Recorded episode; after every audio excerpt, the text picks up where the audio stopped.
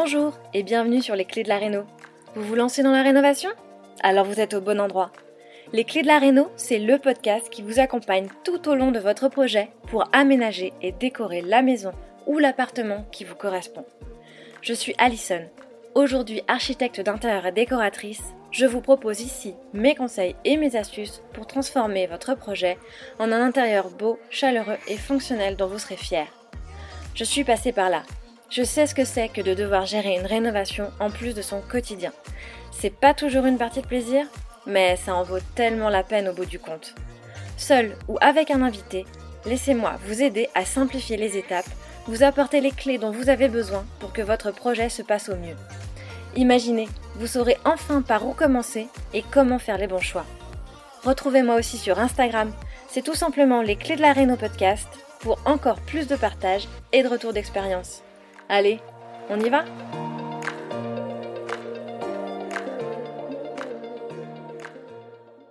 Bonjour et bienvenue dans ce nouvel épisode de Les clés de la Réno, le podcast. Je te retrouve aujourd'hui avec un épisode qui va t'aider à déterminer les documents à créer pour lancer ta Réno sur des bases solides où rien n'est laissé au hasard.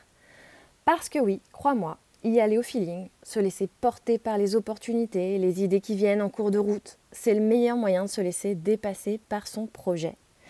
La rénovation d'un lieu à vivre, que ce soit une maison ou un appartement, est un projet passionnant, mais elle nécessite une planification minutieuse et une gestion efficace pour assurer sa réussite et te soutenir dans cette entreprise. L'un des aspects clés de la gestion de ta réno est la création de documents importants qui vont t'aider à garder une trace de tes objectifs, de ton budget et de ta progression. Avec cet épisode, je te présente les quatre documents essentiels à créer pour une rénovation bien organisée. Et je commence tout de suite avec le document qui est selon moi le plus important dans sa réno, c'est le cahier des charges. Alors avant de commencer ta rénovation, il est crucial de créer un cahier des charges détaillé qui va reprendre tous les éléments de conception de ton projet.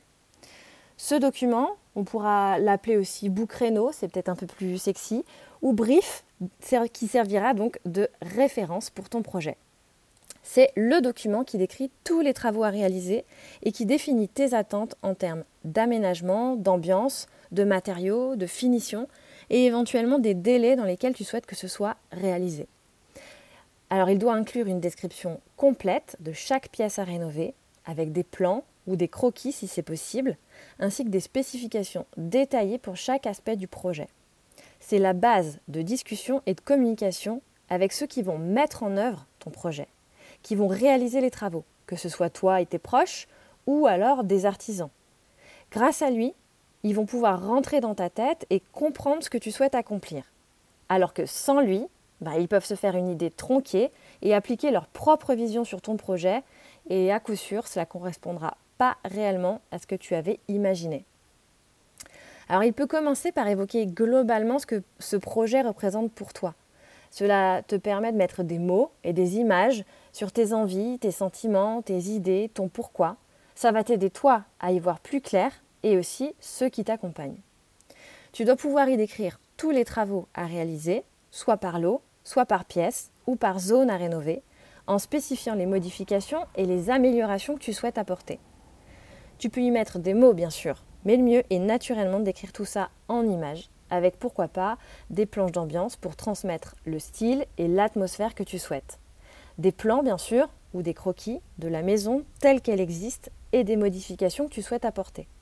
Les dessins permettent une meilleure compréhension des travaux à réaliser, tant pour toi que pour les professionnels impliqués. Cela leur facilitera grandement la vie, crois-moi. Décris en détail les spécifications techniques des matériaux que tu souhaites utiliser. Cela peut inclure des informations sur les éléments architecturaux comme les portes, les fenêtres, mais aussi les revêtements de sol ou muraux, les équipements sanitaires, les luminaires, tout ce qui peut te paraître utile. Précise les caractéristiques, les références de couleurs, les marques, les fournisseurs si tu les connais déjà. Si tu as des exigences particulières en termes de finition et de détails esthétiques, assure-toi alors de bien les mentionner dans ce cahier des charges. Par exemple, si tu souhaites des portes avec des motifs spécifiques, des poignées de porte ou des interrupteurs en particulier, alors note-le clairement. Tu peux indiquer les délais attendus pour chaque phase de ton projet de rénovation, sachant, tu t'en doutes, que ces délais doivent être réalistes et prendre en compte les contraintes des disponibilités des professionnels concernés et de livraison des matériaux. Tu peux également préciser le budget alloué à chaque partie de ton projet. Cela aidera les artisans à comprendre tes contraintes financières et à proposer des solutions adaptées. Et n'oublie pas non plus d'indiquer les coordonnées des personnes de contact, les heures de disponibilité, les préférences de communication, que ce soit par téléphone, par mail ou par tout autre moyen que tu auras pu déterminer. Alors vient ensuite, et évidemment très rapidement, la question des ressources dont tu disposes. Comme dans tout projet, la bonne gestion de tes ressources est essentielle. Il s'agit évidemment de la ressource en argent et de la ressource en temps, qui sont des ressources interdépendantes. Tu peux choisir de gagner en argent et ça prendra probablement plus de temps, ou de gagner en temps et ça prendra probablement plus d'argent. Avoir une connaissance précise de ton budget et de la façon dont tu vas l'utiliser est donc un aspect essentiel de toute rénovation. Tu dois donc t'attacher à créer le deuxième document indispensable, qui est le tableau pour établir un budget prévisionnel clair qui va t'aider à affiner ton projet et déterminer tes priorités. Alors pour obtenir un budget prévisionnel réaliste et précis, tu vas devoir estimer les dépenses par poste de travaux de façon le plus détaillée possible.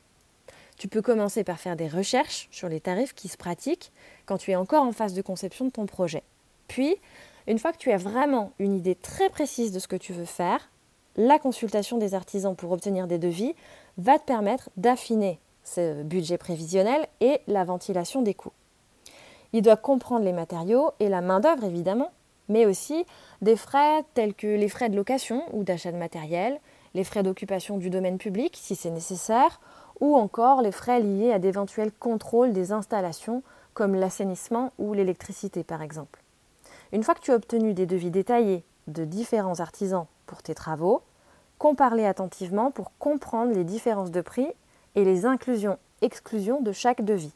Cela t'aidera à choisir les professionnels qui correspondent le mieux à ton projet et à ton budget.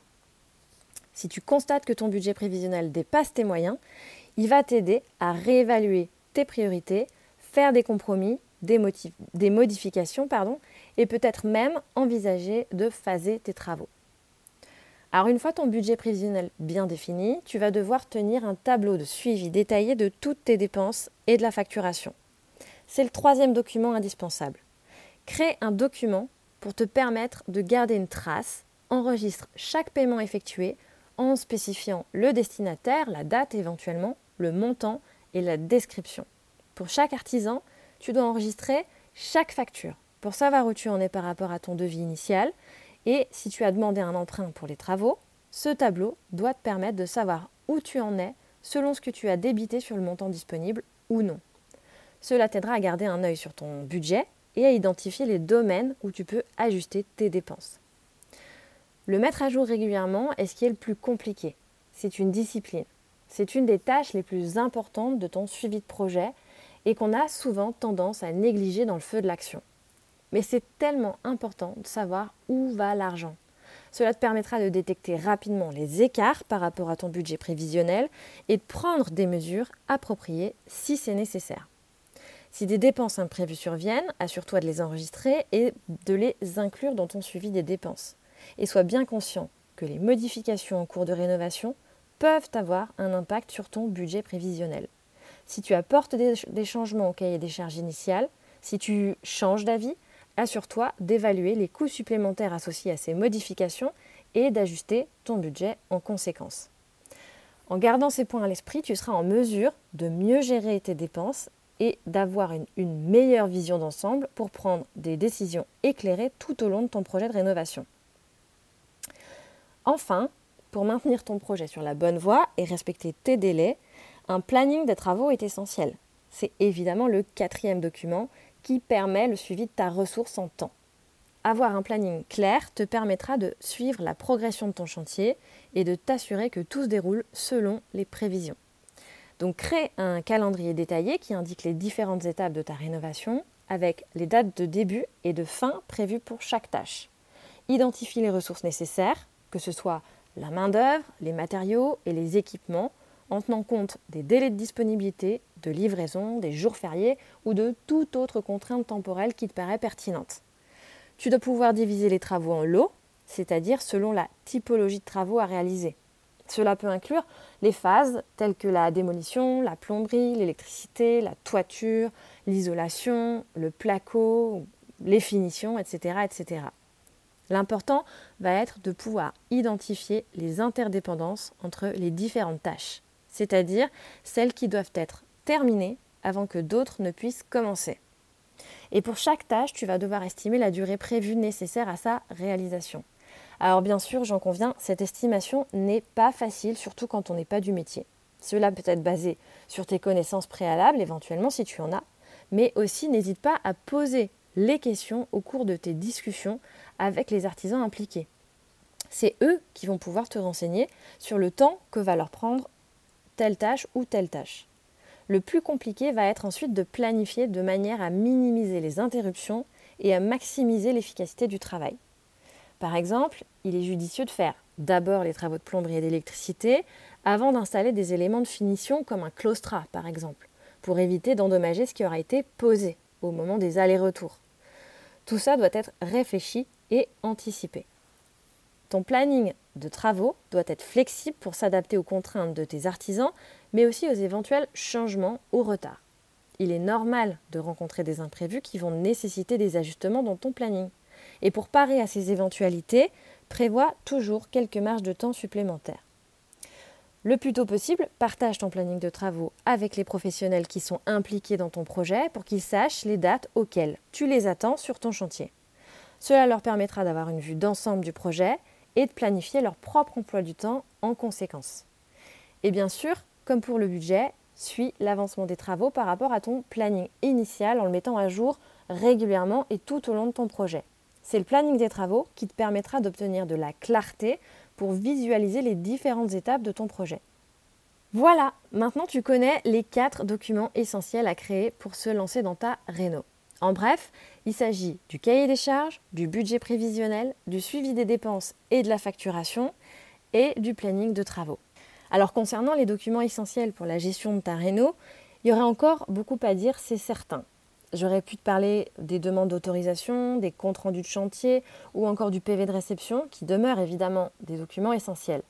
Mais j'ai surtout voulu évoquer ici les documents qui te permettent, toi, d'y voir plus clair au démarrage de ton projet et aussi qui te permettront d'en assurer le suivi dans le temps avec une meilleure visibilité et de la sérénité en termes de gestion de projet pour prendre toutes les décisions nécessaires et on sait qu'elles sont nombreuses tout au long du projet.